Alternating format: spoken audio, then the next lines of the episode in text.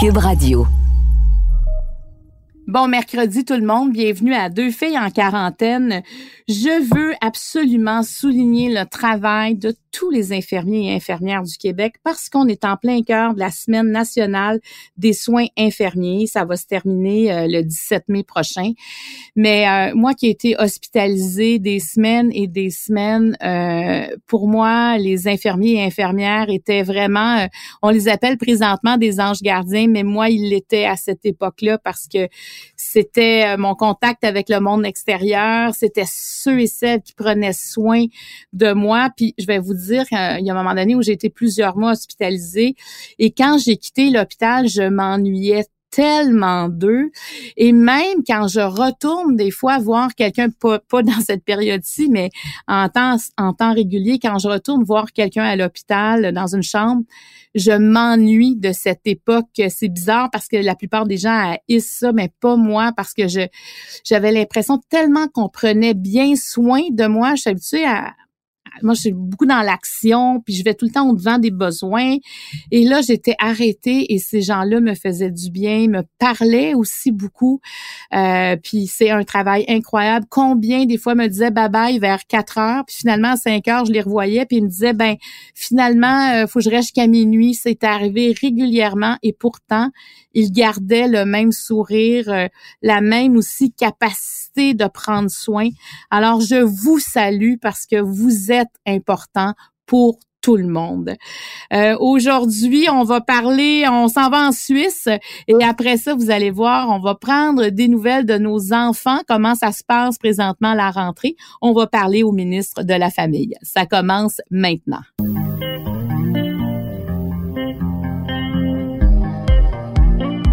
Accompagner pendant votre confinement, voici deux filles en quarantaine.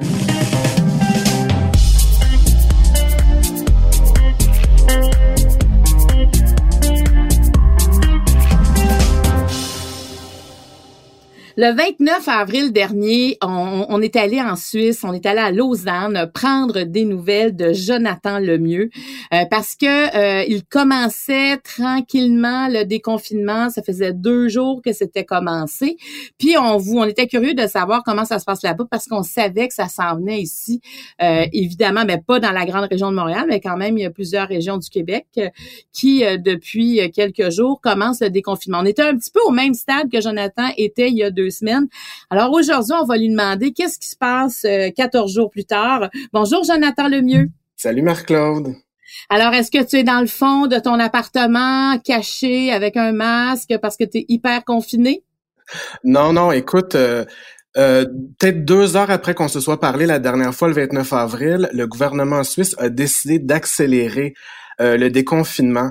Et puis, je sais pas si tu te rappelles, mais quand on s'était parlé le 11 mai, c'était la deuxième étape de, déconfinement, puis c'était les écoles obligatoires, donc l'école primaire, les écoles secondaires, euh, les magasins, les marchés. Mais là, ils ont décidé d'ouvrir aussi les restaurants, les bars, les cafés, les musées, les bibliothèques, puis les gyms.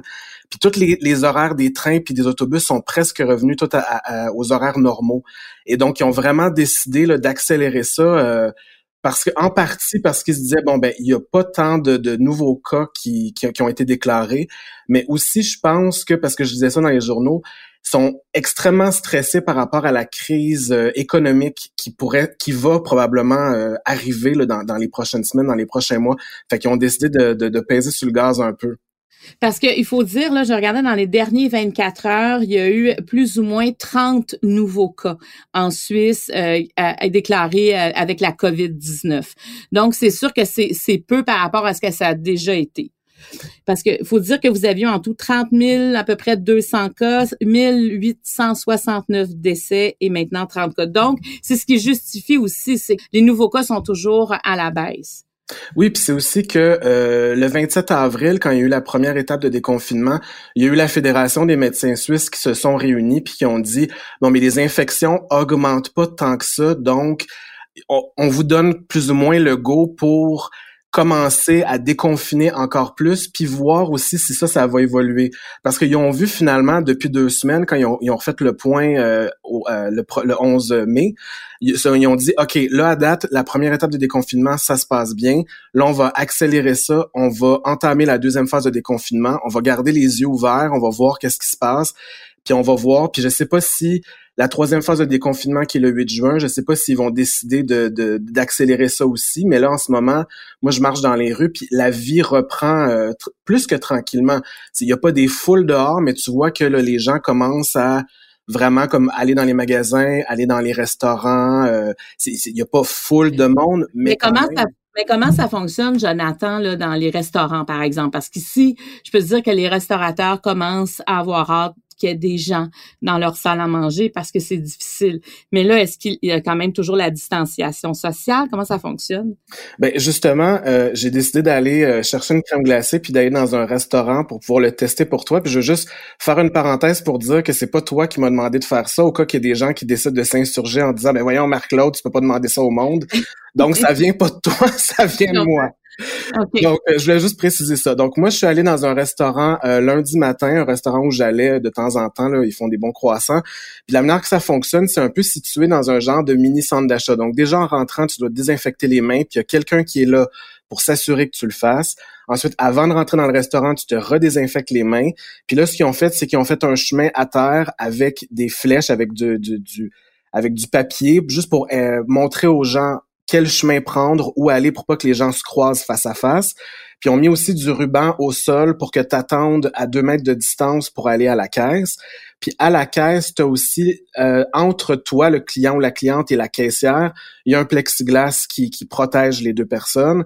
Puis dans le restaurant aussi, ils ont enlevé la moitié des tables et des chaises. Fait que ce qui reste, en fait, tout est à euh, deux mètres de distance, euh, les tables une des autres. Fait que même si le restaurant est à pleine capacité des, des tables et des chaises qu'il y a, les gens seront jamais collés ensemble. Moi, quand je suis allé, on était juste deux clients. Je pense que vu que ça recommençait tranquillement, les gens étaient un peu peut-être stressés.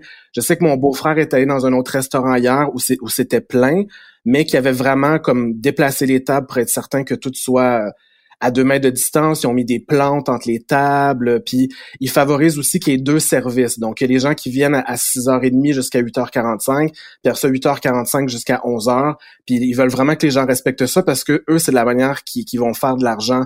Ils veulent pas que les gens restent là finalement quatre heures de temps. Donc, ça se passe bien. Je regardais, puis il y a beaucoup de fast-food que eux ont pas eu le droit d'ouvrir leur table. Fait que ce qu'ils font, c'est des services pour emporter. Fait que tu peux te pointer. Il y a maximum trois personnes qui être à l'intérieur en même temps.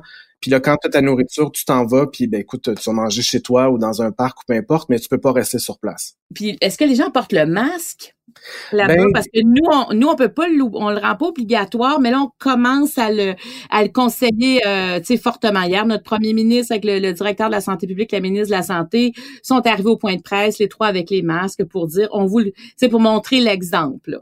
Mais nous, on n'est pas obligé quand même. Ben, euh, c'est un sujet qui, qui, revient beaucoup à chaque fois qu'il conseil fédéral, puis c'est pas obligé de porter un masque, même que les serveurs puis les gens dans les restaurants sont pas obligés de porter les masques.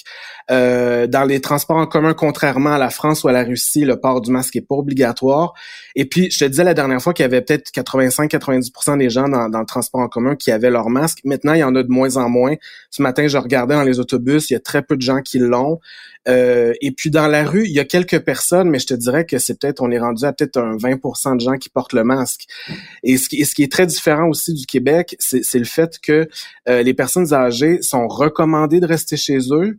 Euh, sauf pour leurs rendez-vous médicaux, bien évidemment, mais sont pas obligés de rester chez eux. Donc, ils peuvent décider par eux-mêmes s'ils veulent sortir dehors. Je pense qu'au Québec, c'est différent à ce niveau-là.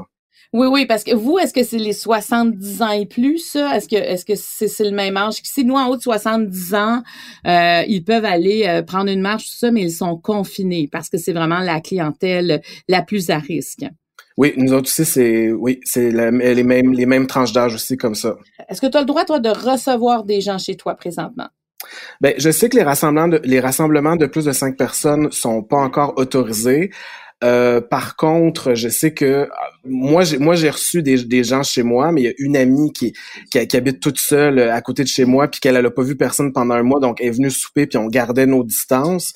Je sais pas si, si, on a le droit de le faire ou non, mais mais on le fait. Mais je sais que à partir du 8 juin, là, les rassemblements de plus de cinq personnes vont être à ce moment-là autorisés, si jamais évidemment ça se passe bien jusque là. Est-ce que ça, ça veut dire qu'il y aura des salles de spectacle, des cinémas d'ouvert? Ben oui, parce que là, le 8 juin, ça va être euh, les gymnases, qui est l'équivalent des cégeps, les universités, mais aussi tout ce qui est cinéma, théâtre, les remontées mécaniques, les piscines, les jardins botaniques, les zoos. Tout ça va, va, va rouvrir euh, le 8 juin. Puis ce qui m'a surpris, c'est que les gyms, qui est quand même, ben c'est pas un nid à bactéries, mais quand même, là, les gyms, eux, eux ont réouvert il y a deux jours. Mais les piscines, non. Eux autres, c'est juste le 8 juin. Donc, je comprends pas la logique entre, euh, entre ça, mais bref, je veux qu'on parle de quelque chose parce que probablement ça va arriver chez vous avant nous. Euh, le logiciel qu'on peut mettre dans un cellulaire, une application, c'est-à-dire dans un cellulaire qui pourrait euh, faire en fait un peu t'espionner pour savoir si toi tu contractes le coronavirus. À ce moment-là, on pourrait les, ceux qui t'ont approché et qui ont un cellulaire vont être avertis immédiatement comme de quoi qui ont rencontré telle journée à tel endroit une personne euh, atteinte du, du, euh, du virus. Est-ce que est-ce que ça vous en parlez encore en Suisse? Il en parle mais c'est encore dans les débuts. Euh, le 8 mai dernier, il y a le Conseil fédéral qui a dit que d'ici au 20 mai prochain, ils vont soumettre un projet de loi au Parlement pour pouvoir en discuter au mois de juin de cette application-là. Puis en fait, c'est ce qu'ils veulent s'assurer que les données des gens vont être protégées, puis surtout en fait les données de santé, parce que les données de santé euh, dans le monde digital ont une très très très grande valeur, surtout pour peut-être des compagnies d'assurance et tout ça. Donc, puis ils veulent aussi s'assurer que l'application va être utilisée de manière volontaire. Ils veulent pas obliger que cette application-là soit euh, utilisée. Par contre, si tu as été en contact, si tu as l'application, tu as été en contact avec une personne, c'est ton devoir légal de rester chez toi. Donc, si tu as l'application puis ça dit que tu es en contact avec quelqu'un qui pense avoir le COVID, ça, ça, devient quasiment illégal pour toi de sortir de chez toi après ça pendant deux semaines. Fait que si tu as quelqu'un d'un peu hypochondriaque ou qui qui, qui, qui analyse un peu mal ses symptômes puis qui pense qu'il l'a, ben ça peut quand même, ah, je sais pas, ça, peut être assez particulier parce que selon la loi, tu es obligé de rester chez toi. Fait c'est un peu, c'est un peu controversé. Il y a 60% des gens en Suisse qui disent être en faveur de ça, mais il y a énormément de philosophes, de chercheurs, de sociologues, de professeurs qui sont contre puis qui disent faisons attention parce que dans des grandes périodes de crise économique, il y a quand même eu des gens qui ont essayé de peut-être profiter de la faiblesse des gens. Fait disons que les gens sont assez divisés, puis le Parlement suisse veut vraiment, vraiment bien analyser ça avant de prendre une décision qui pourrait euh, mettre les, les mettre dans l'embarras, puis euh, peut-être euh, que, que, les gens se fassent voler de leurs données. Fait qu'ils veulent vraiment s'assurer que ça va être bien fait s'ils le font. OK. Ben, parce qu'on va sûrement te reparler là, dans, bientôt, le 8 juin, c'est ça, je veux, je veux savoir là, comment ça va toujours chez vous. Mais là, dis-moi donc, la dernière fois qu'on s'est parlé, tu devais aller chez le barbier. Est-ce que tu es allé? je suis allé chez mon barbier. Il y avait, il avait sa visière qui était à disposition, mais il l'a pas mis. Il avait un masque, c'était très correct. Toutes les, les, les, chaises étaient toutes vraiment bien éloignées une de l'autre. Il désinfectait tout à chaque fois. C'était vraiment très, très bien. Je suis même allé au dentiste. Et là, j'avais l'impression d'être dans une salle de chirurgie parce que normalement, ils ont quand même un masque puis des gants. Mais là, il y avait masque, gants, il y avait un bonnet pour les cheveux, il y avait un ensemble bleu comme si c'était en chirurgie à cœur ouvert. Et puis pas juste ça, c'est qu'il y a des machines qui peuvent pas utiliser parce qu'il y a trop d'éclaboussures.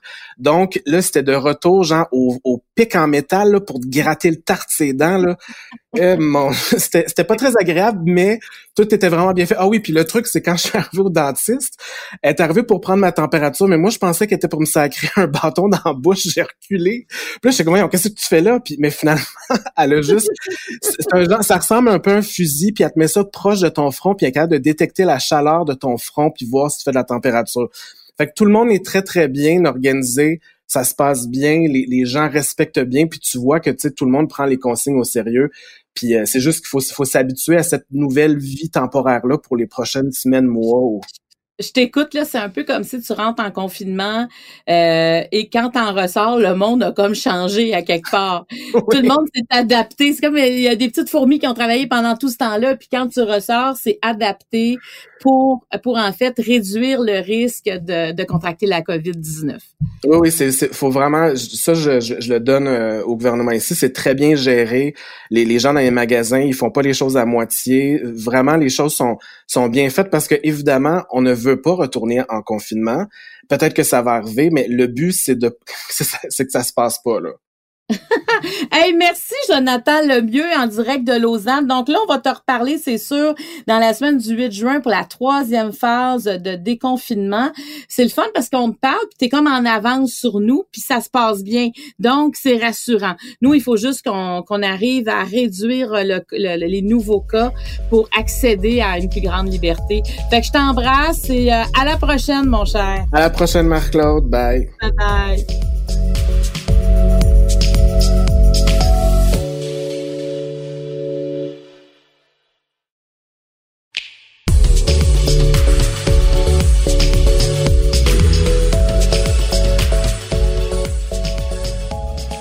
Là, j'avais envie de parler à un politicien parce que on aime ça avoir des réponses dans la vie. Puis là, présentement, les scientifiques et le monde politique ont pas de réponse à toutes nos questions parce que on connaît pas tout de la COVID. On n'a on a jamais vécu ce qu'on est en train de vivre. Tout le monde essaie de, de faire du mieux qu'il peut. Puis des fois, on dit, ben voyons.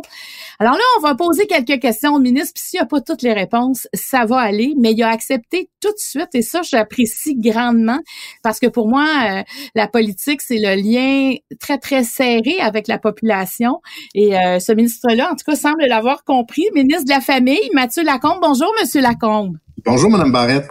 Alors, comment ça va présentement? Est-ce que vous allez bien? Est-ce que ça va à votre goût, ce qui se passe? Comment ça va? Je dirais ça va vite. Ça va vite. Euh, c'est pas parfait, mais on fait de notre mieux. Je dis souvent, on peut juste faire ça de notre mieux. Je trouve que je dis ça à, mes citoyens depuis le début du mandat, surtout dans mon comté. Puis là, j'ai comme l'impression que ça prend tout son sens en ce moment. Donc, on fait de notre mieux. Euh, il y, a, y, a, une partie euh, de, de, gens qui ont vraiment plus repris euh, les activités depuis lundi. Hein. Il y a pas la grande région de Montréal, mais le reste du Québec. Est-ce que ça se passe comme vous le pensez que ça allait se passer, par exemple, si au CPE, à la maternelle?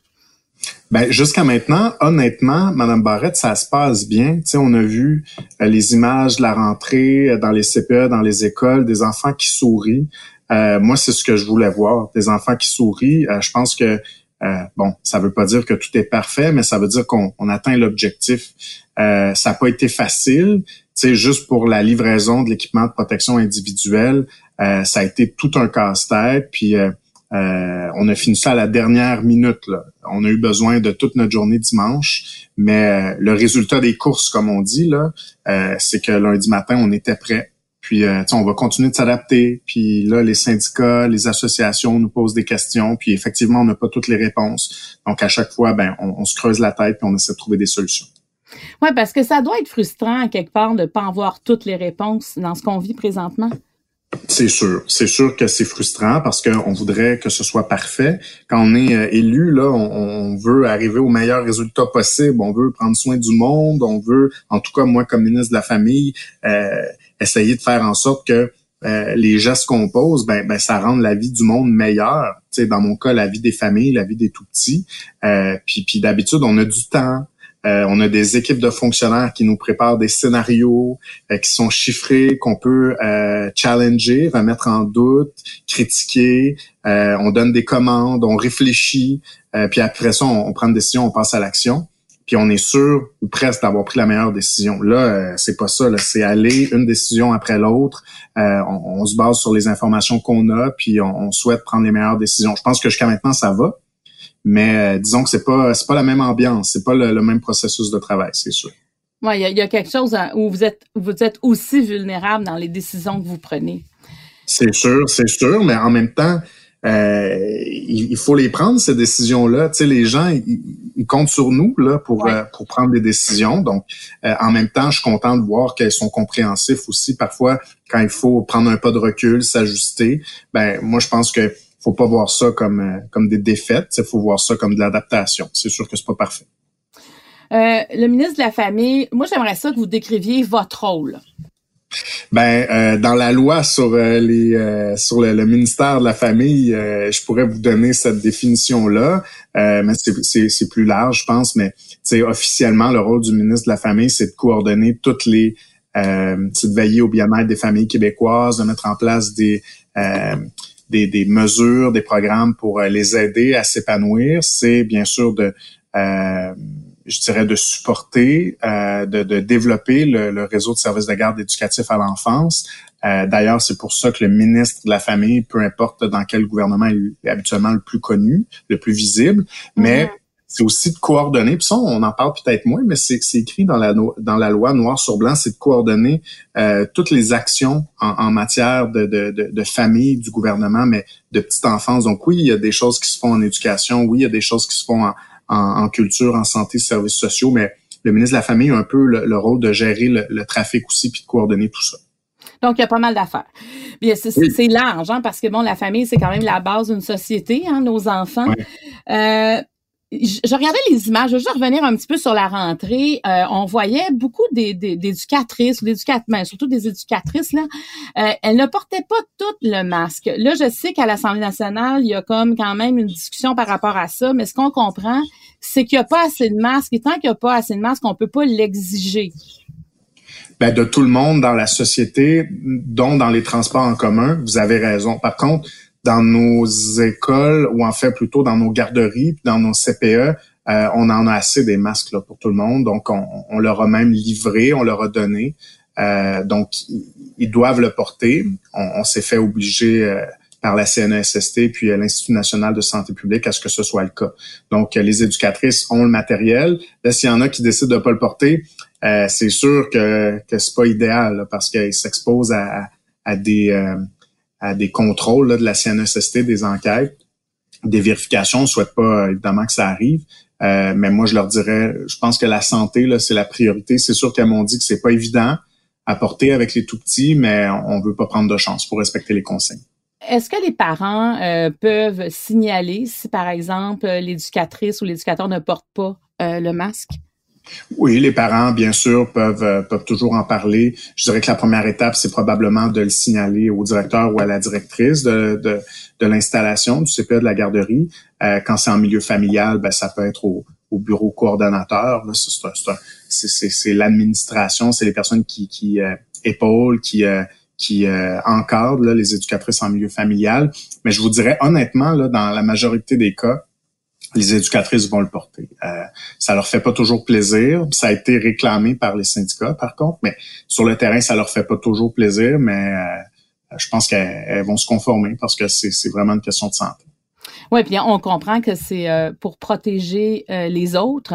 Euh, puis tu sais, moi je pense que la solidarité c'est quand même la clé pour passer au travers de ce, tu sais, de, de, de, de, cette pandémie-là parce que faut penser aux autres, il hein. faut, faut gérer le risque. Si on fait pas ça, mais ben, ça va être beaucoup plus long avant que la courbe euh, se réduise de façon significative.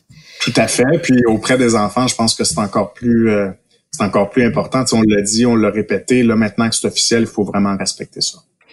Moi, j'avais une question. Peut-être que, je sais pas, là, peut-être que ça n'a aucun rapport. Là, euh, je me demandais, est-ce que vous consultez, par exemple, des pédopsychologues, des psychologues, des psychiatres? Parce que moi, quand je vois les images, là, les tout petits euh, qui ont euh, quand même, tu sais, un petit territoire, un petit rond sur lequel s'asseoir, des, tu des, des, des notions d'hygiène que finalement les autres enfants ont pas eu avant.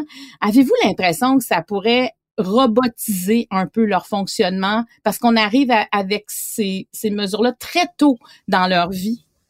Mais c'est sûr que c'est pas l'idéal. Vous en parlez, vous donnez les exemples, puis je me dis, bon, euh, c'est sûr que pour les tout petits, euh, c'est pas évident, mais en même temps, euh, il faut souligner que les, euh, les éducatrices qui sont avec eux, ce sont des éducatrices qui ont une formation pour ça. Puis on parle pas d'une formation de, quelques heures.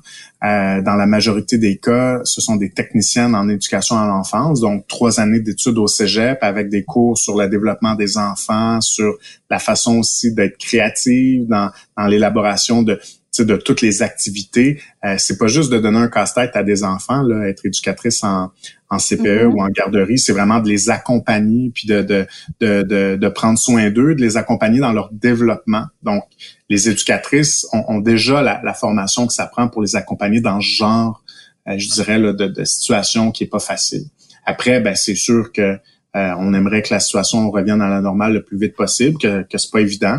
Mais moi, je pense que les éducatrices euh, font un bon boulot sur le terrain. Mais tant mieux, tant mieux, parce que je veux dire, ce qu'elles vivent présentement, c'est tellement euh, comme ben presque surnaturel. On, on aurait vu ça dans un film, on, on aurait trouvé qu'on en fait beaucoup, puis là on est dans la vie, puis on trouve qu'on n'en fait pas assez parce que il y a toujours un risque qu'on doit gérer. Justement, si par exemple dans, dans un CPE, là, dans, dans un milieu de garde, euh, on a un cas de, de COVID confirmé, il y a plein de gens qui se demandent qu'est-ce qui se passe. On dirait qu'on le comprend pas. Est-ce qu'on ferme à ce moment-là le milieu de vie? Qu'est-ce qu'on fait? C'est du cas par cas. Puis euh, ça, c'est une question que j'ai beaucoup, beaucoup reçue de gens qui nous disaient, ben là, ça nous prend un, protocole qui est clair et qui est, euh, qui est uniforme. Il faut qu'on soit capable de dire, lorsqu'il y a un cas de COVID, voici les étapes à suivre de A à Z. Donc là, au départ, évidemment, euh, mon réflexe, ça, a été effectivement de me tourner vers la santé publique, de, de tenter d'élaborer quelque chose avec eux, mais très, très rapidement, ils nous ont dit, euh, on fait du cas par cas. Donc, chaque cas est unique. Chaque cas euh, nécessite qu'on pose des actions différentes. Donc, euh, lorsqu'il y a un cas qui se déclare, la procédure, c'est que le CPA ou la garderie doit communiquer avec la direction régionale de santé publique et à partir de là, c'est vraiment du sur-mesure. Donc, dans un cas, il peut y avoir une fermeture complète de l'installation. Dans un autre cas, ça peut être seulement la fermeture d'un groupe, la mise euh, en, isolement de certaines personnes. C'est la santé publique régionale qui décide dans chacun de ces cas-là. Moi, je pense que c'est quand même une bonne nouvelle quand on réfléchit de dire que chaque cas est unique, donc on fait du sur-mesure. Je sais qu'il y a des gens qui se disent ben non, on devrait vraiment avoir un protocole mur à mur pour rassurer les gens puis qu'ils sachent à quoi s'attendre. Mais dans, dans un cas comme ça, on se fie sur ce que la santé publique nous dit. Donc, on fait du cas par cas. OK, je comprends. Donc, il y a un suivi de près. C'est ça qui est important de savoir que ça tombe, ça tombe pas aux oubliettes.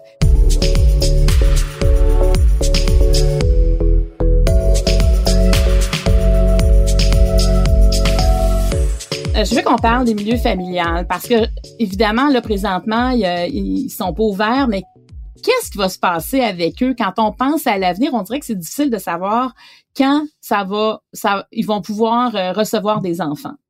Ben, on a recommencé une ouverture graduelle. Peut-être que je peux faire la, nuance. Euh, on n'est pas à, 100%. On commence là à, à, revoir des enfants dans les milieux familiaux, mais faites bien poser cette question-là parce que dans les milieux familiaux, euh, on a tout un défi. Là. Euh, c'est pas la même chose être éducatrice en milieu familial dans notre propre maison, hein, parce que c'est ça, les éducatrices en milieu familial reçoivent des enfants dans, leur domicile. Ben, c'est pas la même chose que de le faire dans un CPE où on est entouré par les collègues, où il y a des processus de désinfection euh, qui sont assurés par quelqu'un qui est engagé pour ça. donc, il y a beaucoup de craintes. Puis ça, Mme Barrette, je l'ai senti, là, il y a beaucoup, beaucoup de craintes ça fait en sorte qu'il y a des éducatrices qui ont décidé de pas ouvrir tout de suite.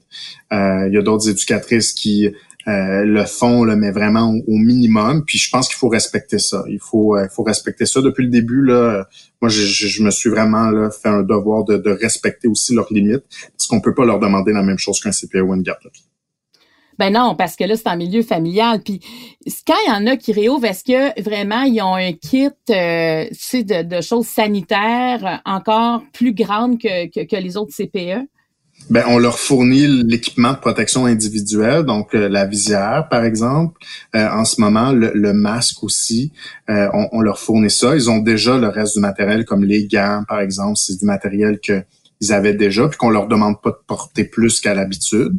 Euh, donc ça, ils ont déjà ça. Puis sinon, ben c'est un peu le défi là, dont je vous parle, c'est que pour eux, ben, la désinfection de leur maison, ça veut dire euh, la désinfection de leur garderie, là, de leur service de garde, ça veut dire faire le ménage de la maison. Là. Souvent, euh, la moitié de la maison. Donc, à tous les soirs, par exemple, ils, doivent euh, se taper ça. Je vais utiliser cette expression-là parce que ça doit pas être drôle. Donc, c'est pour ça je pense qu'il faut être compréhensif aussi. Puis aux parents qui nous écoutent, là, qui ont une éducatrice en milieu familial, qui s'occupe de leurs enfants, ben faut être reconnaissant parce que c'est beaucoup plus demandant actuellement que pour une éducatrice en installation. Avez-vous l'impression que les parents étaient plus réticents à retourner un enfant dans un milieu familial? Ben, je sais pas s'ils étaient plus réticents. À la base, on, sent que les parents ont, une préférence de, toujours pour aller en CPE ou en installation, en garderie. Euh, encore plus pour des places subventionnées. Une préférence là à la base pour que ce soit dans une installation. Le milieu familial, je l'ai toujours dit, il y a des parents qui veulent absolument que leurs enfants euh, aillent là, puis ça répond à d'autres besoins. Tu sais, il y a des enfants qui euh, qui, qui développent beaucoup de, compétences là, qui sont différentes qu'en CPE, quand ils sont en, milieu familial, entre autres sur le lien d'attachement. Euh, donc, maintenant que j'ai dit ça, dans le contexte de la crise, est-ce qu'il y a plus de craintes? Je peux pas dire. Je dirais qu'en général, les parents ont eu certaines craintes au départ. Là, ça semble s'être estompé, euh, peu importe le service de garde. Les parents, je pense, ont hâte que, que leur famille retrouve un semblant de vie normale. Oui, puis ça, la, la, la, semaine dernière, il y, a, il y, a, des choses quand même qui ont été assouplies, euh, comme par exemple, on a permis euh, aux grands-parents, en tout cas ceux qui avaient moins de 70 ans, euh, peuvent aller euh, assurer le service de garde de leurs petits-enfants à la maison. Ça, c'est sûr que ça a fait parler beaucoup parce que on allait presque, tu sais, on, honnêtement, comme citoyenne, on est comme programmé. Quand on écoute le point de presse, il y a des consignes, on dirait que ça devient la norme à chaque jour. Et tout à coup, on, et, ça, pour vous, c'était une bonne décision? Oui, c'était une bonne décision, mais je suis, euh, je suis tellement conscient, vous savez, là, de l'apparence, là, de quoi ça a l'air. Euh, là, évidemment, là, on s'est dit bon, euh, on va avoir l'air de manquer de cohérence, mais je dis on va avoir l'air parce que euh, sur le fond des choses, c'est une bonne décision. On fait toujours de la gestion de risque. C'est nouveau pour moi là aussi euh, avec la santé publique, on fait la gestion de risque. Donc, est-ce qu'il y a plus d'avantages euh, ou d'inconvénients? Comment on peut arriver au meilleur résultat possible? Ben, c'est en gérant les risques. Donc, la question qu'on se posait, c'est ben est-ce qu'il y a plus de risques à demander à papy, mamie qui sont relativement jeunes et en bonne santé de garder les enfants à la maison? Euh, que de le demander à la voisine, par exemple. Parce que la voisine, euh, on, le permettait déjà euh, depuis le début de la crise. Donc, la voisine qui aurait peut-être le même âge, vous savez, il y a des grands-parents qui sont dans la cinquantaine. Donc, à un moment donné, on fait la balance de, des avantages, des inconvénients, puis on se dit, ben, au final, les enfants vont être mieux avec leurs grands-parents. Il n'y a pas plus de risques pour eux. Donc, on a pris cette décision-là. Mais après, faut l'expliquer parce que c'est sûr qu'il y a une apparence d'incohérence puis là, c'est notre job à nous de, de faire des entrevues pour expliquer un peu sur quoi on s'est basé pour arriver à ça. Oui, parce que c'est clair que confiner, c'est quand même plus simple à comprendre pour tous que déconfiner. Hein? parce qu'on on, déconfine à un autre rythme, il y a des statistiques qui embarquent là-dedans, on, on, peut pas deviner d'avance quelle allure prendra les courbes. On peut faire mm. de la on peut faire des prédictions, mais ça reste des prédictions. Donc, on est dans une science qui est assez inexacte. Donc, euh, finalement, c'était la bonne décision. Puis bon, euh, ce que ce que vous pensez encore, donc c'est rassurant. Euh, et je pense qu'effectivement, être au gouvernement, c'est parfait. Parce que bon, c'est un milieu que je connais, la politique quand même. Puis c'est un milieu où on n'a jamais le droit de se tromper la politique. Tu sais, de, moi, je me souviens quand Mario faisait de la politique, à un moment, on le traitait de girouette parce que après une tournée de consultation, il changeait de position. Mais là, tu dis à quoi sert la consultation si ton idée devrait rester la même après? Euh, et, je pense que ça va peut-être, ça enlève tout ce qui est euh, ce qu'on appelle la langue de bois. Hein, parce que hmm. c'est là on sent à quel point c'est imprévisible ce que vous allez dire parce que vous devez euh, fonctionner avec ce que vous avez puis il y a plein de choses que vous contrôlez pas présentement. C'est exactement ça, ouais. Donc, c'est pour ça qu'il faut, euh, faut être souple et surtout avoir euh, confiance. Mais moi aussi, j'étais assez confuse la semaine dernière. Et mais j'ai compris parce que quand même, vous insistiez aussi, vous et Horacio Arruda de la, la santé publique, pour dire qu'il fallait que la personne soit en santé. Ben tout à fait. Puis, puis on, honnêtement, là, moi je juge pas les gens qui disent ouais euh, votre affaire là c'est pas clair parce que à un moment donné, euh, comme élu là, faut aussi être conscient que c'est pas facile pour le citoyen de s'y retrouver. Vous disiez c'est facile de confiner, euh, ça l'est peut-être moins de déconfiner. Vous avez tellement raison. Confiner là, c'était facile. On a tout fermé. Euh, c'était une décision qui était dure à prendre, mais après l'opérationnalisation de tout ça, c'est assez simple. On dit à tout le monde, comme M. Legault l'a dit, ah ouais à maison, puis après, ben, c'est pas mal réglé. Pour les enfants, pour les parents, c'est facile à comprendre. Mais là, après le déconfinement, là, vous avez raison, ma propre famille là, me, me, posait des questions en me disant, ouais, ça, est-ce qu'on a le droit? Mais, mais, mais là, est-ce que j'ai bien compris? Parce que c'est sûr que on, on, on peut pas euh, arriver avec toutes les réponses. Puis là, il y a toujours des, des cas d'espèces, il y a toujours des cas d'exception. Euh, puis là, faut expliquer. Puis je dirais même que plus on tombe dans les détails puis dans les cas d'exception, plus on génère d'autres questions. fait que là, à un moment donné, on est comme dans une roue. Euh, puis il faut il faut clarifier, mais c'est correct. On, on est là pour ça. Puis il faut être conscient que les citoyens, c'est pas facile pour eux. Là. Nous, on est dedans. Là. On est dedans, on comprend nos décisions, mais il faut les bien les expliquer. Ça, c'est important.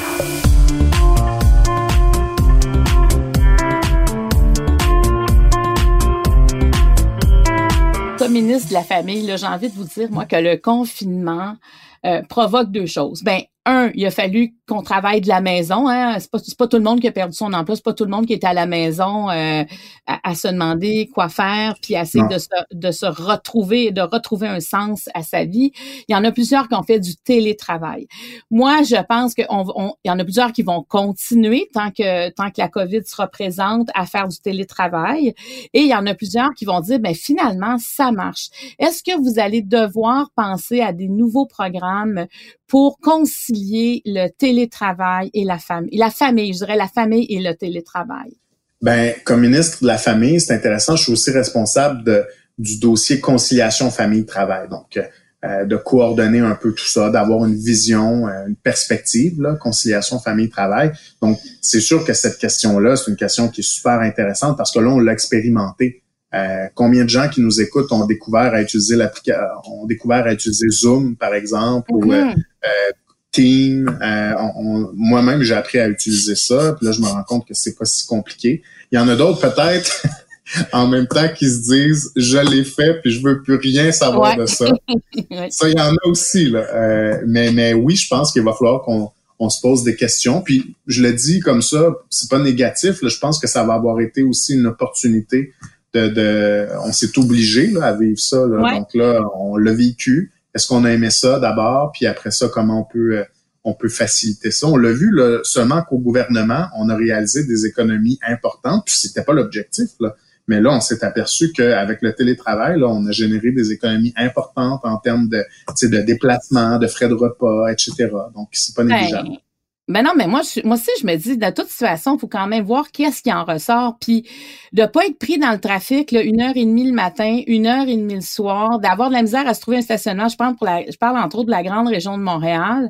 Euh, ça l'enlève, ça l'enlève bien du stress. Fait que moi, je puis je pense qu'il y a des employeurs aussi qui vont comprendre qu'on peut très bien travailler de la maison parce que il y a des employeurs qui sont plus contrôlants, qui ont besoin de voir l'employé, sinon il a l'impression qu'il écoute des séries, tu sais. Et mm. là, euh, finalement, euh, on, est, on, démontre quand même qu'on est productif. Euh, puis effectivement, il y a des économies à faire. c'est pour ça, je pense que le milieu du travail devra s'ajuster et les familles peut-être vont en bénéficier aussi d'avoir des parents moins stressés, qui ont plus de temps. Euh, mais en même temps, il faudra peut-être les encourager à avoir des outils à la maison, euh, comment comment on concilie tout ça. Fait que moi, je pense qu'il y aura ça une fois qu'on va retomber sur nos deux pattes là. Euh, on va ben, arriver rapidement à ça il y a des sociétés qui ont, et, j'ai trouvé ça très intéressant quand on parlé de ça, euh, juste avant la crise, et, là, ce sera peut-être une opportunité après de, de, creuser ça, mais on me dit qu'il y a des sociétés qui ont euh, des bureaux de gestion du temps, en quelque sorte, où est-ce que euh, il y a des gens là, qui réfléchissent à comment on peut arriver à une organisation de la société, là, entre autres, des familles, qui soit le plus efficace possible pour que les familles puissent avoir le plus de temps ensemble, qu'on soit pas pris dans la circulation deux heures le matin, deux heures au retour, qu'on puisse passer plus de temps de qualité, qu'on rentabilise les minutes de notre journée, pas nécessairement pour être plus productif, mais aussi pour avoir une meilleure vie. Puis euh, je, trouve que pour être plus oui, heureux. Oui, oui, oui. Puis là, ça, ça sera peut-être une, euh, ça sera peut-être une, une opportunité de se pencher là-dessus parce que oui, on va, on va avoir euh, expérimenter ça. Puis en même temps, euh, il y a des parents de jeunes enfants qui vont aussi peut-être réaliser que rester à la maison, parce qu'il y a des conjoints, des papas ou des mamans qui restent à la maison. Le meilleur exemple, c'est le congé de maternité ou de paternité. Euh, il il y a des gens qui pensent que ce sont des vacances. Là, il y a des gens qui ont expérimenté le télétravail à la maison puis qui savent là euh, depuis quelques semaines que rester avec les enfants, c'est pas euh, c'est pas toujours un conte de fées non plus là, que, que ça a besoin d'attention et d'amour ces petites bêtes là. Oui, oui, absolument. Non, c'est ça. Il y a vraiment des prises de, conscience là qui auront lieu. En tout cas, si jamais vous faites un comité pour penser à ça, moi, je serais vraiment volontaire parce que euh, moi, j'ai fait les deux, le télétravail avec les enfants, télétravail pas d'enfants. Là, je retourne en télétravail. Moi, je trouve qu'il y a énormément d'avantages, mais il faut se structurer, il faut y penser. Euh, on n'est pas obligé de faire une brassée de lavage pendant qu'on travaille, tu sais, parce que honnêtement, les femmes, des fois, en télétravail, s'épuisent rapidement. Et des fois, les, euh, les les les entre les, euh, les, les, patrons ou les patronnes euh, sont exigeants aussi. Alors il faudra revoir ça parce qu'en France euh, ils ont fait beaucoup de choses, on pourrait en parler éventuellement, mais ils ont fait beaucoup de choses pour faire une distanciation entre le télétravail et les heures, tu sais de pas de pas continuer le dimanche, le vendredi soir, mais mais de faire comme si tu étais au bureau à quelque part, tu sais. Donc il y a beaucoup à faire. Alors je vais vous laisser à, à, votre travail, je sais que vous en il y a beaucoup de choses qui se passent. Est-ce que vous avez hâte que Montréal réouvre? Ben moi, j'ai hâte que ce soit fini. je vous le dis la vérité là. J'ai hâte que ce soit fini. Je pense qu'on a tous hâte, c'est sûr. On a hâte que Montréal ouvre, mais si on fait les choses trop vite là, euh, on va être obligé de revenir en arrière. Puis ça, je pense que ce serait dur pour le monde. Je pense que je pense que les gens trouveraient ça dur. Donc, faut, faut pas aller trop vite non plus. Mais, j'imagine au Conseil des ministres, ça doit être quelque chose qui vous hante quand même, tu sais, cette crainte de, de revenir en arrière. Ben, c'est sûr que on, on veut pas se tromper on n'a on a pas de certitude, là. il n'y a pas de livre de règlement, il n'y a même pas de gens qu'on peut appeler. Tu sais, vous savez, là, des fois en politique, euh, ça fait du bien là, de téléphoner à quelqu'un qui a déjà vécu le genre de situation dans laquelle on est pour dire écoute, qu'est-ce que tu penses de ça? On peut même pas faire ça. Euh, donc, c'est sûr qu'on on se concentre, on regarde les données, on veut prendre les meilleures décisions possibles, mais on veut surtout pas aller trop vite parce que si on va trop vite puis qu'on revient en arrière, là je pense que ben, d'abord les gens vont être découragés, ensuite ça peut avoir un impact sur la vie du monde aussi. Fait que, il faut prendre notre temps. C'est pas facile, on a tous hâte que ça finisse, mais euh, on va y arriver, j'espère. Mais merci de parler aux gens parce que je pense que c'est important euh, de parler directement aux citoyens parce que euh, surtout dans une période comme ça, il faut faire face à ce qui se passe. Puis même si on change d'idée ou ça fait pas la, c'est qu'il y a quelque chose qui justifie. Alors c'est bon de vous entendre. Ben merci beaucoup euh, Mathieu Lacombe, ministre de la Famille. Alors je vous laisse à vos fonctions. merci. Merci, merci Madame Barrette. Au revoir. Merci, bye bye. Si vous avez des questions, si vous avez aussi des commentaires, parce que bon, là, vous venez de vivre pour plusieurs euh, cette fameuse rentrée scolaire dans plusieurs régions du Québec, n'hésitez pas à le faire à studio à commercial cube.radio. Si vous voulez m'écrire aussi un message privé, vous pouvez le faire sur ma page fan euh, Facebook Marie-Claude Barrette. Sur ce, passez une belle journée. Bye bye tout le monde.